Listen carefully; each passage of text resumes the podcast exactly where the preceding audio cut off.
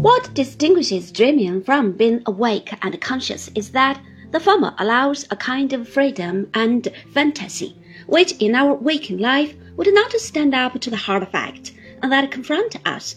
But this freedom of the dreamer is after all more apparent than real. This must be the outcome of any general theory of dreams.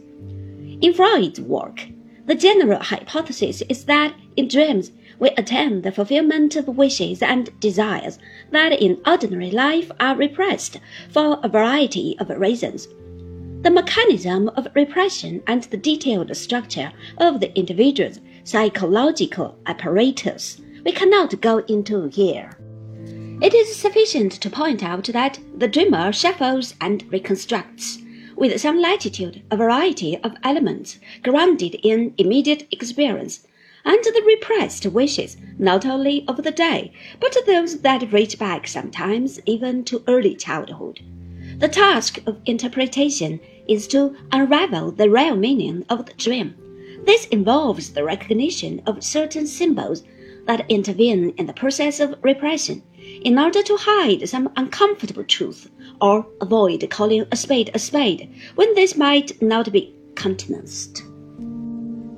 In the course of these interpretations, Freud built up a whole list of symbols, though in all fairness it must be said that he himself was more guarded in their use than were his followers.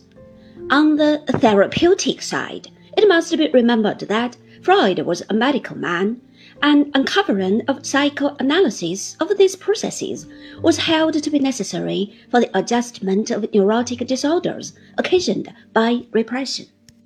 Analysis was indeed not sufficient to effect a cure, but without it, no attempt was even possible. The therapeutic conception of knowledge is, of course, not new. As we have seen, it was held already by Socrates. Contemporary linguistic analysts hold a very similar view about philosophic puzzles, which they assimilate to linguistic neuroses, to be cured by analysis. As to forgetting, Freud connects this with a similar mechanism of repression. We forget because, in some sense, we are afraid to remember. In order to cure our forgetfulness, we must come to understand what it is that makes us shrink from remembering.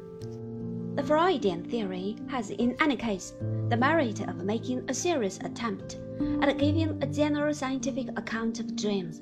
In some of its details, it is no doubt not altogether convincing. The Freudian dictionary of symbols, for instance, does not seem altogether acceptable. At the same time, this circumstance has made it the target of much unenlightened abuse.